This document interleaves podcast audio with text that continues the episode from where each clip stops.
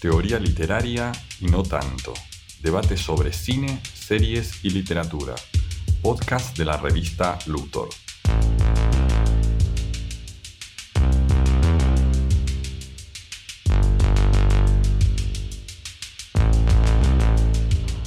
Se habla de la década del 70 o del 80 como si fueran mundos separados entre sí por cientos de años luz.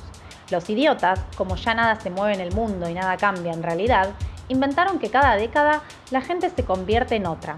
Cambia la música que escucha, la ropa que usa, la sexualidad, el peronismo, la educación, etc. La cultura de los 80, la política de los 90, la estupidez de los 70, y así se ordena y se periodiza en estos tiempos ridículos. Todos creen que es verdad esa expresión y se lamentan por ser de los 80 y ser vistos ahora, digamos, por ejemplo, en los 90, como individuos románticos y medio yuppies, cuando en los 90 las personas son cínicas, conservadoras y sépticas. Antes, por lo menos, cuando yo era joven, se periodizaban por siglos.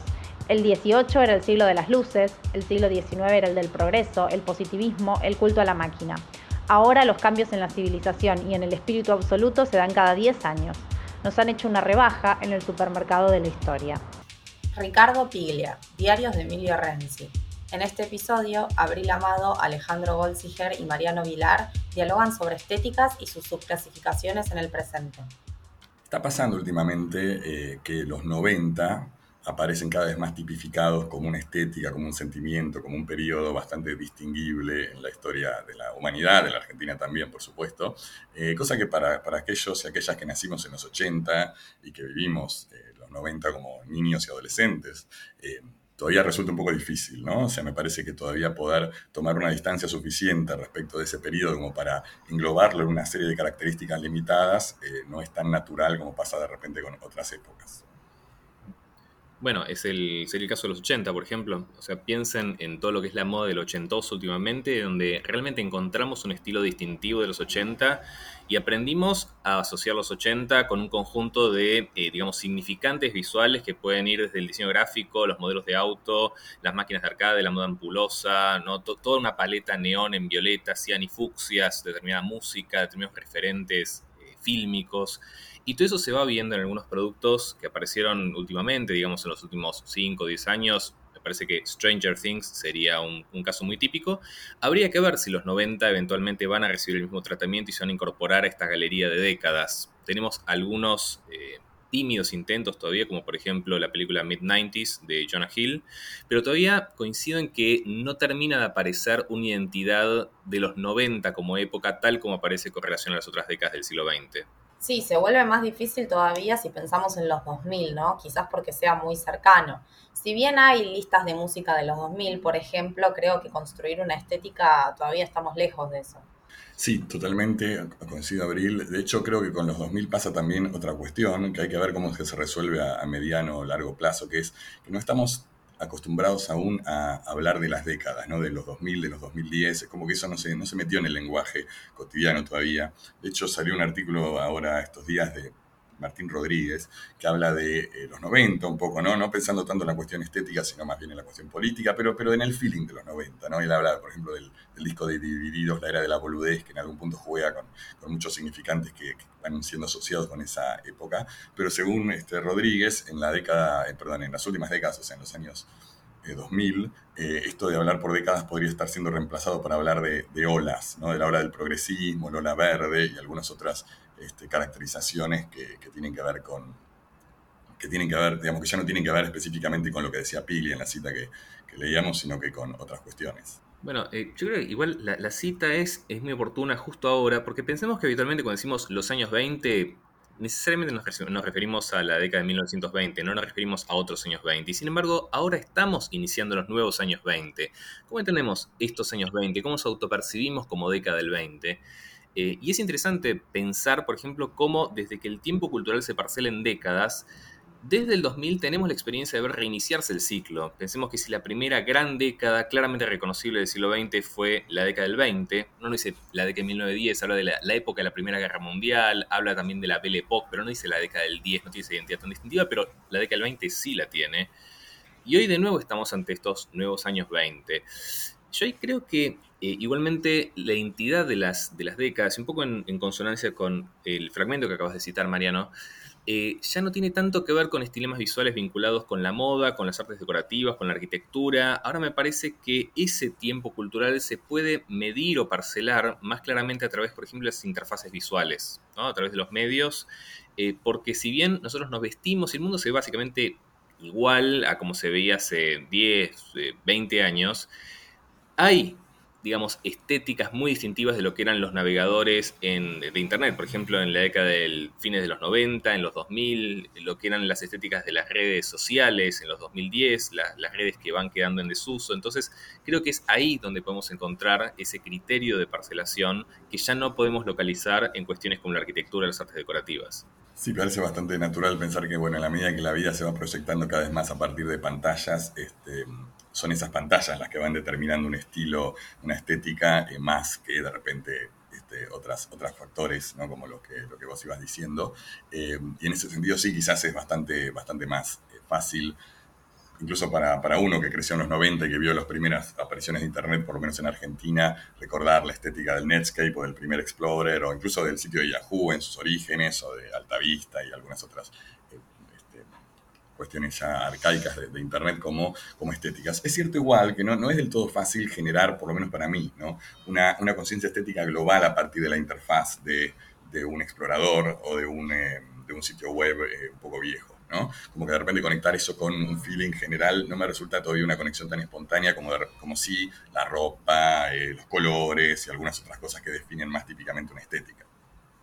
Sí, también creo que influye un poco la distancia, ¿no? Es mucho más difícil eh, tener un imaginario sobre una época cuando hay algunas cosas de esa misma época que todavía perduran en el tiempo o que las seguimos utilizando o que siguen formando parte de nuestra vida cotidiana. Igual fíjense que va apareciendo como una especie de, de, expectativa de cohesión estética de una época, o por lo menos del hecho de pensar que una época tiene que ser cohesiva estéticamente. Recién, por ejemplo, dijimos, quizás eh, la época de hoy, entre comillas, no sea tan cohesiva como los 20 o los, 30 o los 60. La pregunta es, ¿esos realmente fueron tan cohesivos o hasta qué punto esa mirada parece tamizada por la manera en que seleccionamos y nos apropiamos de los registros mediáticos de esas épocas? Porque, por ejemplo, si vamos incluso más atrás, eh, pensemos en la época de la decadencia del Imperio Romano, por realmente tomar un referente muy lejano no existía esa uniformidad estética que hoy asociamos a la época de los vikingos o la época oscura del Imperio Romano. En realidad podemos ver la coexistencia de, entre comillas, una estética clásica con una estética que podemos asociar con la Edad Oscura.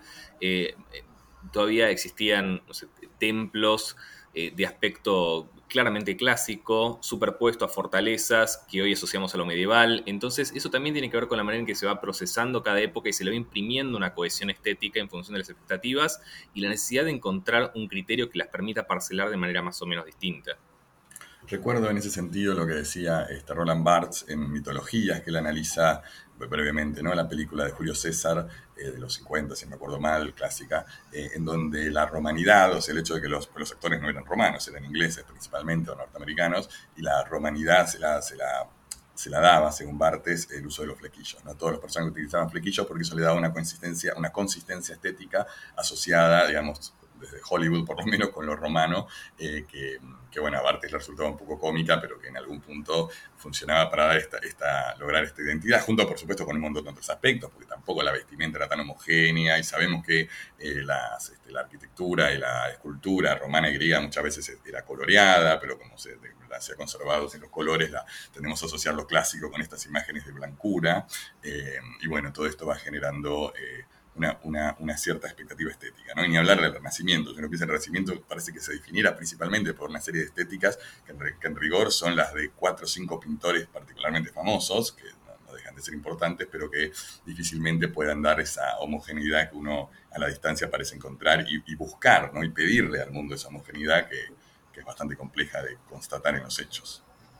Siendo bastante más al presente, ¿no? yo pensaba en cómo, en, eh, volviendo a los 80 y los 90, cómo se, estabilizó en algún punto ese tópico tan de Hollywood eh, de eh, los grupos sociales, las subculturas, definidas por parámetros estéticos. Ahora, a ver, en realidad las subculturas no es un invento de Hollywood, no vale aclarar, pero sí estoy pensando específicamente en esas escenas tan de película de preparatoria, ¿no? de high school, high school, en donde de repente en una escena ¿no? un personaje entra a una escuela eh, y es, presentado a la dinámica de esas escuelas, donde se señalan todos los, subgrupos, las subculturas. Estos son los punk, que se visten de una manera, estos son los góticos, estos son los floggers, estos son los, no sé, los deportistas, los jocks, como dicen ellos, los nerds, y donde a partir de, esa tipificación de estética se va generando esta, esta concepción ¿no? de, de, la, de, la, subcultura como una, una cuestión principalmente estética. Y la asociación de determinadas subculturas con una época en particular podemos pensar en diferentes grupos o subculturas, ¿no? en este caso, por ejemplo, las diferentes subculturas que aparecen en una escuela, eh, y todas ellas podemos asociarlas en una u otra medida, por ejemplo, a ciertas películas de los 80, con lo cual terminan de alguna manera incorporarse ese denominador común que es la época. Eh, ahora, respecto a eso estoy pensando, ¿no? Esos, esos límites un poco difusos entre lo que llamamos estética, porque venimos usando el término estética y, quizás no terminamos de sistematizar qué es una estética. Eh, es muy intuitivo y lo entendemos hasta que nos lo preguntan. Eh, pero, bueno, ¿qué es una estética y en qué se distingue de una subcultura? Puede ser, ¿no? Uno sabe que hay una distinción entre el término estética y su cultura, pero hay una conexión ahí que quizás haya que terminar de desglosar. Y otros términos como por ejemplo estilo o tema. El tema, por ejemplo, cuando dice un parque temático o el tema de una decoración. ¿En qué se diferencia la manera en que usamos el término estética con la manera en que usamos el término tema al hablar, por ejemplo, de las artes decorativas, de un, de un parque temático, de un determinado género de ficción? ¿Qué les parece? Y yo creo que es un poco un grupo de todo, ¿no? Como que la estética engloba tanto el estilo como los temas, eh, los tópicos, va todo junto, los las subculturas.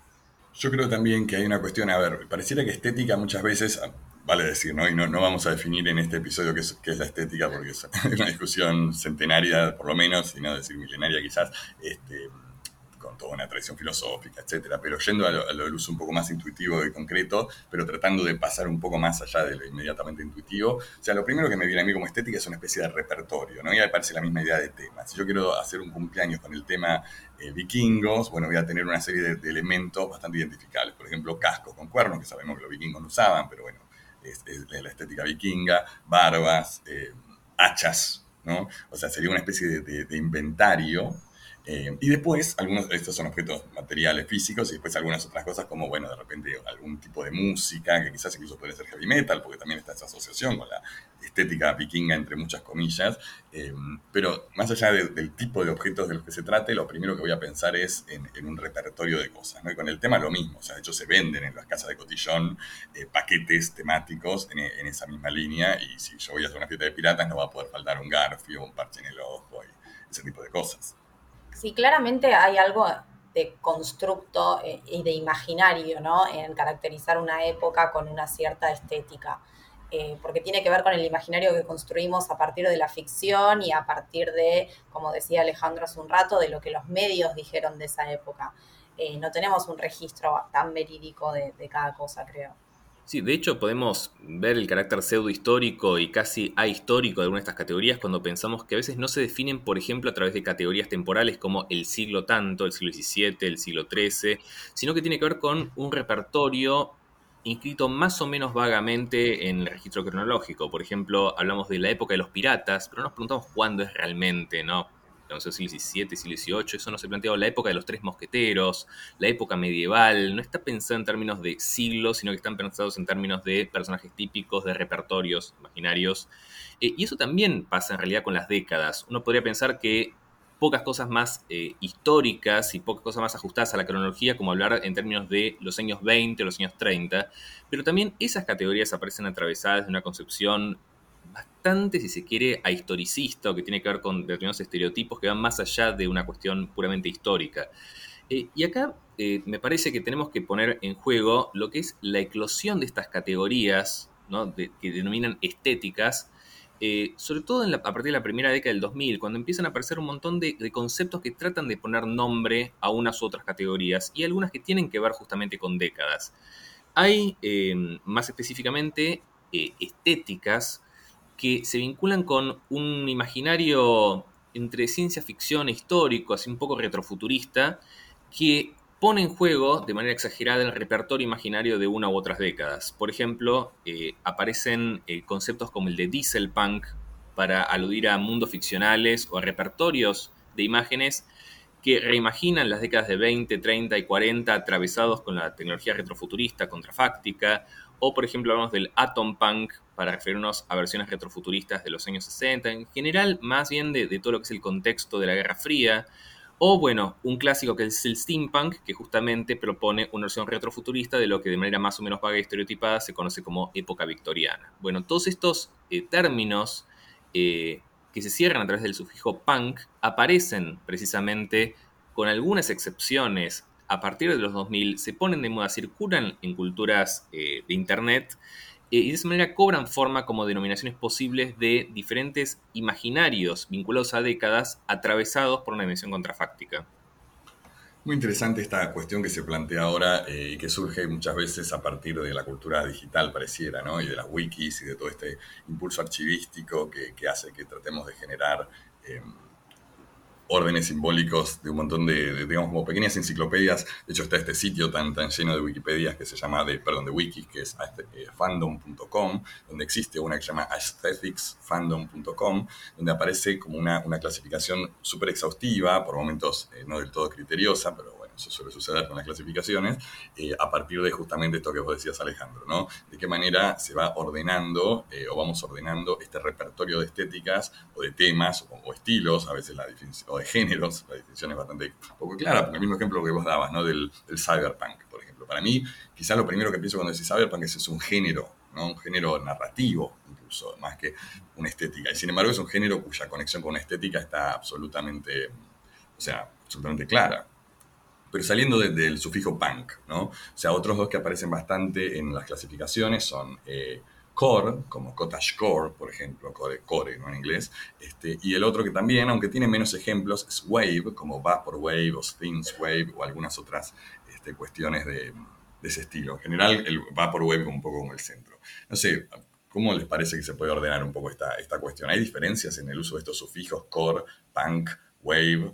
Eh, o en última instancia son convenciones lingüísticas sin mucho apoyo en lo que están categorizando. Bueno, igual me parece que ahí depende también del caso, eh, porque, bueno, en algunos casos me parece que los conceptos surgieron de manera, si quiere, más o menos orgánica, eh, y otros realmente parecen neologismos acuñados de manera muy expresa, con toda intención, para sumar este repertorio de, entre comillas, estéticas. Entonces, por ejemplo, existe una, una categoría como la steampunk que emergió en los 80 ya derivada del cyberpunk, eh, y después a partir de ahí un conjunto de punks eh, a través de los 2000 que distinguen eh, estéticas retrofuturistas basadas en unas u otras décadas o épocas. Pero después aparecen algunos que realmente parecen pensados ya con un criterio enciclopédico, parecen creados ya como un criterio de visión. Por ejemplo, el Fashwave, Sí, que es este, Wave, es el, el Vaporwave fascista, ¿no? Si ustedes lo buscan en internet se van a encontrar cosas graciosas, aunque no muy sensibles políticamente, este, donde, donde esto es muy claro. Sí, no, no, de hecho esta, wiki es interesante para explorar eh, hay algunas cosas que, que, están cobrando mucha, mucha visibilidad últimamente dentro de estas estéticas, no necesariamente asociadas con esos sufijos, ¿no? Por ejemplo, el Dark Academia, Academia Oscura, eh, que no tiene que ver con edificios semi derruidos, eh, o, mejor dicho sí, pero no, específicamente, sino más bien con edificios extremadamente elegantes, medio góticos en algún punto, con un ambiente oscuro, por supuesto, es el nombre, eh, y que está recontra explotada. por ejemplo, en la, la, última versión de, Sabrina, la bruja adolescente, la, nueva serie, en esta este, versión de, Los Locos Hadas nueva con Merlina, eh, o mejor dicho, eh, ¿cómo se llama en inglés? Se me fue el nombre en inglés.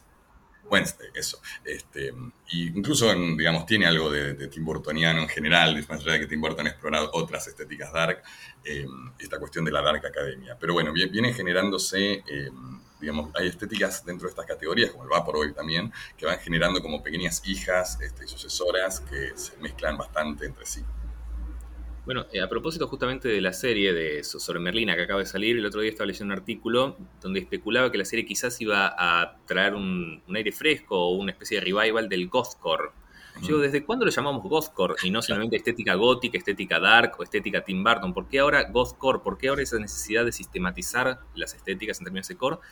Y también ¿Cuál es la necesidad realmente de algunos de estos conceptos? Por ejemplo, yo te puedo decir que hay una distinción muy clara entre el atom punk y el decent punk y el steampunk. Eso definitivamente cada uno tiene su repertorio vinculado con determinadas épocas.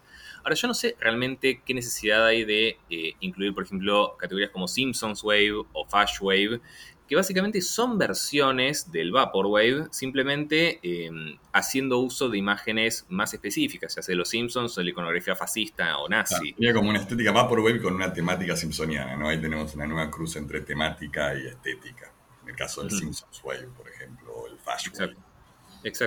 Y hay otros conceptos que también ya existían para denominar algunas de esas estéticas. Por ejemplo, categorías como las de Peplum, que tiene que ver con esas películas pseudo históricas hollywoodenses de temática bíblica o griega o romana.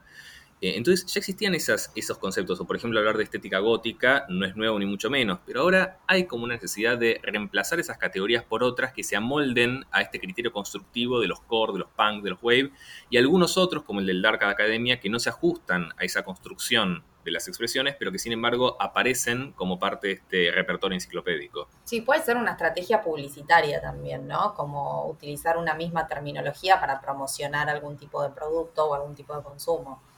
Eh, hay, una cuestión ahí que tiene que ver con este, esta pulsión archivística del presente digital y la sobreoferta de productos eh, de consumo estético, creo que tiene, juega mucho. ¿Vieron, por ejemplo, en Netflix que aparecen estos, estas, estas etiquetas, ¿no? que de repente uno pasa por una serie y dice abajo, no sé, eh, humor social progresista, suicidios adolescentes y qué sé yo no sé, no se me ocurre, eh, alcantarillas sucias, ¿no? Entonces aparecen como estas creación de etiquetas medio caóticas, pero que al mismo tiempo eh, están pensadas para eso, para que si a mí me gustó una película con alcantarillas sucias, eso genere algorítmicamente alguna otra conexión. Y yo creo que en esta subdivisión y creación permanente de estéticas hay un énfasis en la cuestión de la, o sea, una renovada versión todavía más comercial de la que ya era de las subculturas, que tiene que ver con estas subculturas de consumo a partir de de ciertas, ciertas ondas. ¿no? Yo, yo pensaba eh, en esto del punk, un ejemplo que se suele dar de, cómo, de, lo difícil que es ordenar estas categorías de core, punk y wave. ¿no? El C-punk, que yo recuerdo que era una estética que era muy visible, pero que duró poco, duró pocos años, que básicamente tenía que ver con el, fondo de pantalla de Windows, no sé si 95. 95, sí, 95, 98, eh, que eran en una pecera. ¿no? Entonces aparecían muchas veces peinados y una onda, y una onda medio naif también, pero al mismo tiempo un poco irónica.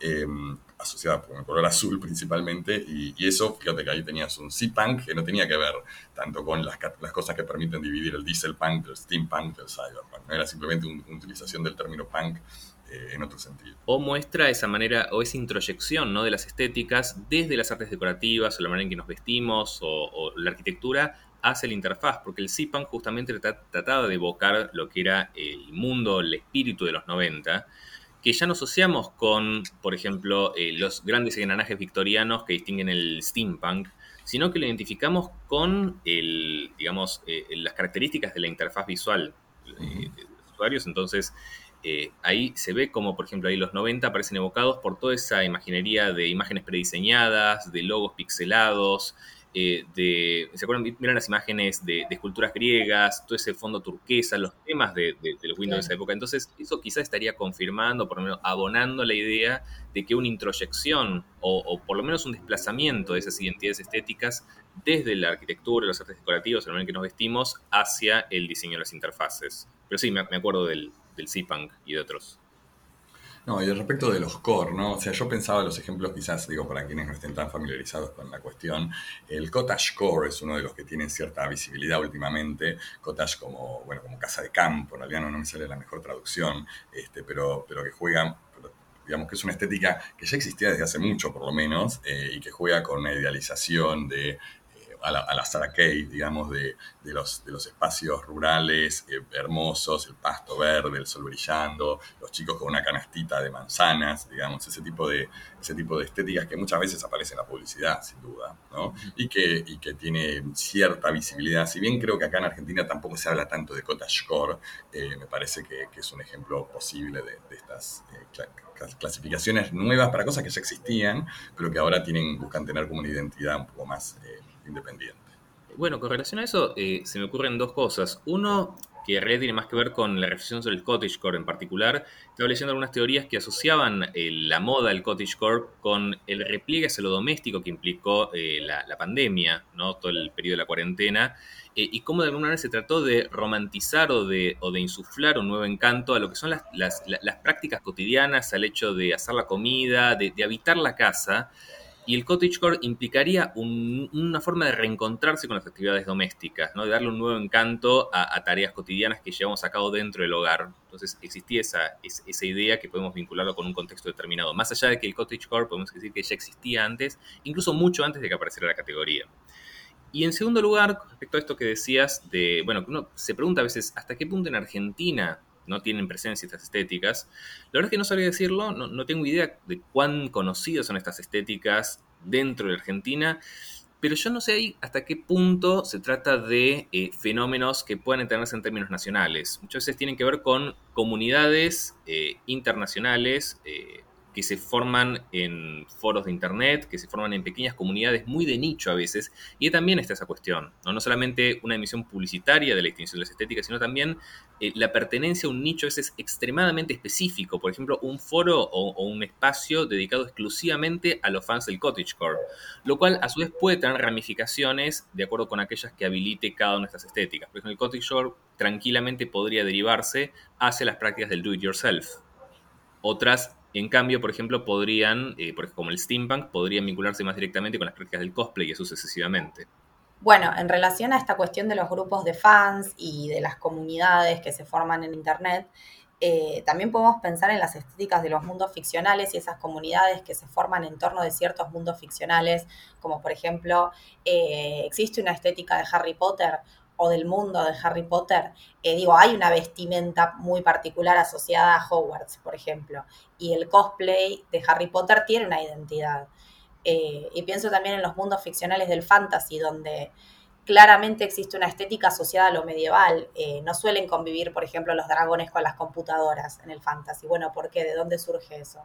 Y ahí aparece la distinción eh, que a veces un poco mencionábamos cuando hablamos del, steampunk también, o el cyberpunk, que es entre, digamos, entre, la, entre los géneros narrativos, como el, o sea, fantasy, por ejemplo, en principio, lo primero que uno diría, bueno, es un género narrativo que por definición involucra eh, un mundo medieval o medievaloso, y la cuestión estética, ¿no? La estética del fantasy, porque de hecho en la, wiki de estéticas que mencionamos figura el fantasy, que a su vez tiene subestéticas diferentes, por ejemplo el dark fantasy. yo recuerdo que con Game of Thrones, la serie en este momento estoy hablando, se hablaba del Grim Dark como una cosa que era una, digamos, por ejemplo, comparado con El Señor de los Anillos, donde había mucho más violencia, sangre, pero no solo eso, sino que incluso los diseños eran... Eh, menos coloridos y menos espectaculares eh, y un poco más realistas, o por lo menos realistas en, cierto sentido. ¿no? Eh, en el caso del fantasy es un caso interesante porque, o incluso más allá del fantasy, ¿no? en la estética, la apropiación ficcional de la estética medieval. Pero yendo a, la pregunta que me, central que me parece lo, más importante, es esta cuestión de hasta qué punto podemos separar un mundo ficcional como Harry Potter, Star Wars, de la estética que con el que ese mundo se nos presenta por primera vez, ¿no? O sea, en el caso de Harry Potter, bueno, tenemos las novelas, hay que decir igual, así que la primera vez es una categoría difícil de establecer, pero digamos Star Wars, si prefieren, que tiene un origen cinematográfico, hasta qué punto podemos separar el mundo ficcional de Star Wars como una serie de una, cuestión narrativa de la estética de Star Wars. Bueno, es que ahí eh, me parece que a veces esos criterios de cohesión estética que mencionamos antes, esa expectativa de cohesión estética, a veces se superpone con las posibilidades de existencia o de, posibilidad de una acción o, de una entidad dentro de ese mundo ficcional. Por ejemplo, bueno, antes Abril mencionaba la, imposibilidad, en principio, o la, falta de cohesión entre un dragón y una computadora, y eso ya eh, conlleva la idea de que en el fantasy es inverosímil, incluso es imposible que aparezca una computadora en ese contexto. Es más, para eso existe otra categoría que es Science Fantasy, que justamente implica eh, la, digamos, la, convergencia de un repertorio que tiene que ver con la ciencia ficción con un repertorio que tiene que ver con el fantasy. Pero la idea misma de una convergencia muestra que se trata de categorías que se mantienen distintas, incluso en su convergencia. Eh, ahora, me parece, estoy, de acuerdo con que por lo menos en buena medida, en estos casos, eh, hay estéticas, tales como las estamos denominando en este caso, que implican ya ciertos principios de construcción de mundos ficcionales e incluso ciertas posibilidades narrativas. Hay una narratividad implícita en estas estéticas, más allá de que eh, quizás estamos hablando de estéticas que parecen más remitir a una cuestión visual. eh, o una cuestión enciclopédica que una cuestión narrativa. Eh, incluso hay encuadres situacionales, hay motivos, hay acciones que también son específicas o esperables de una determinada estética. Como yo pensaba, por ejemplo, en este, el, lo que decía de la fiesta de tema vikingo, ¿no? O sea, yo decía, es un repertorio, un hacha o unas, unas hachas, un casco con cuernos, pero al mismo tiempo uno pensaría, una fiesta de temática vikinga sería esperable que, por ejemplo, dos hombres se agarraran a piñas por, por una cuestión de alcohol, ¿no? O, este, que, o que se jugara con el tema de, de, saquear una aldea, entonces fueran y saqueen una mesa, o sea, uno puede imaginar que, o lo mismo con los piratas, o sea, uno puede imaginar que todas esas estéticas, esos temas de fiestas también están asociados con ciertos motivos, episodios narrativos que, que están... Eh, muy asociados con esa, con esa concepción. Sí, personajes estereotipados también, ¿no? Digo, el, pirata, no sé, usualmente le falta un ojo, tiene una pata de palo, tiene un gancho en la mano, eh, y tiene una cierta actitud también, ¿no? Tiene una cierta personalidad. Bueno, eso también en los parques temáticos, donde, por ejemplo, los, los, quienes trabajan ¿no? como actores, si se puede llamar así, en un parque temático, eh, ellos mismos tienen que mantenerse dentro del personaje en sus interacciones con el público y en ese sentido tienen un repertorio de acciones y de comportamientos posibles a los cuales ellos tienen que someterse. Entonces, eh, un, pirata se tiene que comportar como pirata, sucesivamente, en, la medida en que lo permita la situación. O, por ejemplo, las princesas que tienen que, creo en, Disney, ¿no? que tienen que ser amables, sonreír siempre. Eh, de hecho, hay videos de cuando, por ejemplo, una, una persona caracterizada como Blancanieves se acerca a un nene e interactúa de manera manteniéndose dentro de las posibilidades que ofrece ese, ese mundo ficcional. Pensaba también en el caso de Star Wars, ¿no? Cómo esto es interesante para pensar en relación con, em, digamos, hasta qué punto la primera instanciación de ese mundo ficcional, que sería el episodio 4, ¿no? Eh, que transcurre, como sabemos, en Tatooine, en mayor parte, y que no solo transcurre en Tatooine, sino que presenta una estética eh, tecnológica bastante peculiar que se ha llamado Use Future, ¿no? o sea, un futuro usado, donde los herramientas tecnológicas son obviamente futuristas, pero al mismo tiempo están gastadas, se las muestra como no están relucientes y nuevas, sino que tienen eh, un, sentimiento, la sensación de algo viejo, que también tiene que ver, por supuesto, con la estética western que George Lucas estaba deliberadamente buscando, donde también se juega con, elementos eh, y herramientas que tienen un cierto uso. Y al mismo tiempo, bueno, ¿hasta qué punto esa estética del episodio 4 y, a su vez, ¿no? la estética medio burocrática, medio nazi, medio soviética del imperio en estas primeras apariciones, eh, gris y monumental, eh, hasta qué punto eso se vuelve una condición obligatoria para las, siguientes eh, instancias de la franquicia, donde ahora que tenemos un crecimiento gigantesco audiovisual de Star Wars, que ya por supuesto la franquicia que Star Wars viene creciendo sin, sin interrupción desde los 80, hasta qué punto esa estamos obligados o están obligados los nuevos creadores de Star Wars a mantener esa estética del episodio 4 o hasta qué punto tienen libertad para cambiarla. Bueno, lo que tiene Star Wars en particular es que podemos hablar de una estética típica de la saga, pero al mismo tiempo es eh, un mundo ficcional tan expansivo, tan complejo, que también hablamos de estéticas, la estética de cada planeta, la estética de cada una de las culturas o de las razas que habitan esa galaxia.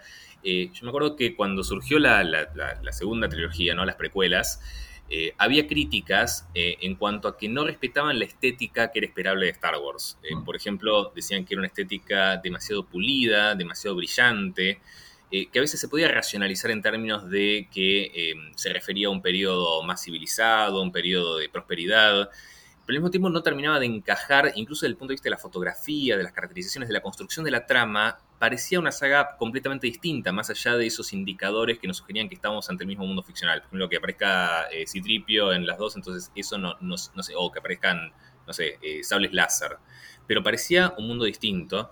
Entonces ahí de nuevo se impone ese criterio, esa expectativa de cohesión estética, que es un poco lo que Andor ahora me parece que está tratando de resolver, es mostrar la coexistencia de una estética más asociada a las precuelas con una estética, la del Used Future, que tiene que ver con, eh, sobre todo, la, trilogía original. Creo que ahí la pregunta también es qué características propias de la estética hacen a la identidad del mundo ficcional. Digo, cuáles deberían ser rígidas y permanecer y cuáles no. Totalmente, ¿no? De hecho pienso en el caso de Batman, por ejemplo, ¿no? Que también es un otro caso problemático interesante por sus múltiples eh, derivados, ¿no? O sea, la estética Batman que más o menos pensamos rápidamente tiene que ver con los años 30, 40, Chicago, eh, con el hard boil, con el policial negro, eh, y hasta qué punto esa estética de ciudad gótica, ¿no? Gotham City, es obligatoria y es identidad porque bueno, cuando hablamos de mundos ficcionales, aunque esto es un tema que podemos desarrollar en otro, en otro episodio, se habla en general de que hay algunos elementos esenciales. Por ejemplo, Batman tiene que ser, padres tienen que haber muerto, ¿no? Si no, no es Batman, uno diría. Este, ahora, ¿hasta qué punto Batman tiene que transcurrir una ciudad con ese ambiente? Yo recuerdo el ejemplo clarísimo, las primeras películas de Tim Burton, donde se jugaba con un poco esto. Después la tercera y cuarta, donde la estética ya había modificado, había adquirido un montón de colores pastel, medio extraños, bueno, no exactamente pastel, sino unos colores oscuros. Eh, Schumacher, sí. Eh, Schumacher, sí. Eh, y luego las películas de Nolan, donde ya la, ciudad, sobre todo a partir de Batman, El Caballero Oscuro, donde ya la ciudad no tenía ningún elemento gótico, ¿no? ningún elemento gótico, y donde el, clima general, donde transcurría la, digamos, la, la película no retomaba en ninguna medida la estética de los 30 o 40.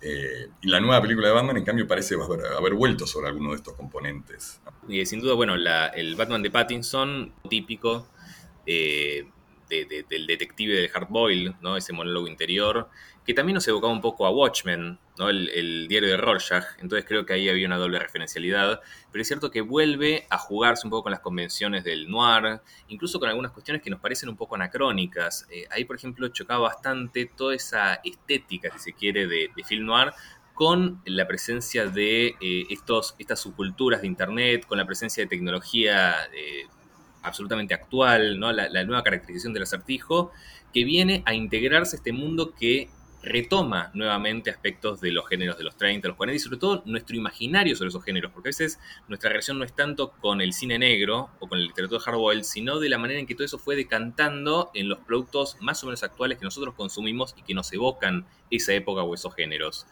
Em, después, bueno, los cómics también los cómics de Batman, bueno, depende del ilustrador, depende del autor, pero muchas veces encontramos que en un contexto, entre comillas, actual, los personajes lucen sombreros, lucen eh, tiradores, impermeables, y sin embargo, suena necesario y, suena cohesivo con esa atmósfera. Es anacrónico, pero es algo esperable de lo que sería la caracterización de Ciudad Gótico. Recuerdo un cómic de Grant Morrison, no voy a decir el título porque temo equivocarme, en donde explícitamente se decía, ¿no? El cómic transcurría en, en el presente, o por lo menos no hace muchos años, y en un momento se decía que ese año estaba muy de moda los retro, entonces todos los personajes estaban vestidos medio al estilo de los 40 y se justificaba narrativamente por una moda interna a ese propio mundo ficcional. Así que ahí, tenemos una, una, dificultad, ¿no? Sobre todo una dificultad que se, se maximiza con esta cuestión de las de grandes franquicias o, o, de los personajes que atraviesan eh, las décadas o los siglos, que se lo podemos pensar en la, versión de Troya, de Brad Pitt también, este, y hasta qué punto podemos, eh, digamos, hasta qué punto se puede establecer una separación entre el, contenido narrado y la, estética, que tiene mucho que ver, como, como venías diciendo recién Alejandro, con la cuestión de la expectativa, ¿no? de lo que es lo que le va a llamar... Eh, le va a chocar al público. Recuerdo otro caso, en la, volviendo a Star Wars un minuto, ¿no? en la serie Mandalorian, eh, perdón, no en la serie Mandalorian, en Boba Fett, donde aparecían estos personajes medio Power Rangers con distintos colores, que eran como unos, unos aliados que tenía Boba. Medio Cyberpunk, sí. Sí, totalmente cyberpunk y totalmente eh, disonante con la estética que venía manejando la serie, que era bastante más estilo episodio 4, con la onda western, llevada casi al, paroxismo, em, y eso generaba bastante choque, ¿no? Y, hasta qué punto es, sostenible ese tipo de, operaciones estéticas. Ahí la pregunta creo que tiene que ver, ahí volvemos un poco a las posibilidades del mundo ficcional. Por ejemplo, hoy si vemos a algún, no sé, alguna, algún miembro de alguna tribu perdida en África tomando Coca-Cola, suena disonante, ¿no? Se, se, ve raro, pero al mismo tiempo es totalmente posible porque lo vemos, eso es lo que efectivamente pasa, que suena disonante, pero al mismo tiempo es totalmente coherente con el estado actual del capitalismo. Eh, sin embargo, cuando vemos un mundo ficcional, a veces ahí encontramos una falta de cohesión y una disonancia que nos hace dudar del verosímil o que implica una ruptura del verosímil que el mundo ya previamente instaló. Por ejemplo, en la vida real, por decirlo entre comillas, quizás no sería del todo descabellado que aparecieran, eh, por ejemplo, estos cuatro Power Rangers en, no sé, en medio de Túnez, tranquilamente puede, pasar, muchas veces vemos esas situaciones de disonancia estética. Lo que pasa es que en ese caso está violando las normas que el propio mundo ficcional estableció con relación a qué es lo que circula en Tatooine, cuál es el estilo de vida. Entonces, por eso tampoco encajaba, no solamente porque no encaja con la estética ruinosa y desértica del planeta, sino porque no encaja con las leyes mismas que había establecido el mundo ficcional en cuanto a qué es posible que pase en un planeta como Tatooine. Estoy pensando, digo, no vamos a meternos en este tema, de hecho deberíamos ir cerrando, eh, pero esta estética, lo que vos decías, ¿no? La tribu tomando Coca-Cola eh, o los Power Rangers en Túnez, es una estética muy de dos cosas. Por uno de la publicidad, sin duda, donde esto ha sido explotado infinidad de veces, y algo que no nos metimos, pero que es todo un tema gigante dentro de la cuestión de las estéticas de las últimas dos décadas del siglo XX y el presente, que es la estética del videoclip. ¿no? Yo creo que esas combinaciones medio forzadas son casi la marca característica de muchísimos videoclips musicales. Estoy hablando donde se jugaba o se sigue jugando todavía con estos choques de estéticas medio disonantes como un recurso estético muy, muy frecuente. Pero bueno, me parece que hemos abierto muchas cuestiones y que no vamos a poder agotar ninguna de ellas, así que si les parece, Abril Alejandro, podemos ir cerrando acá. Este fue el podcast de la revista Luthor. Pueden leernos en revistaluthor.com.ar.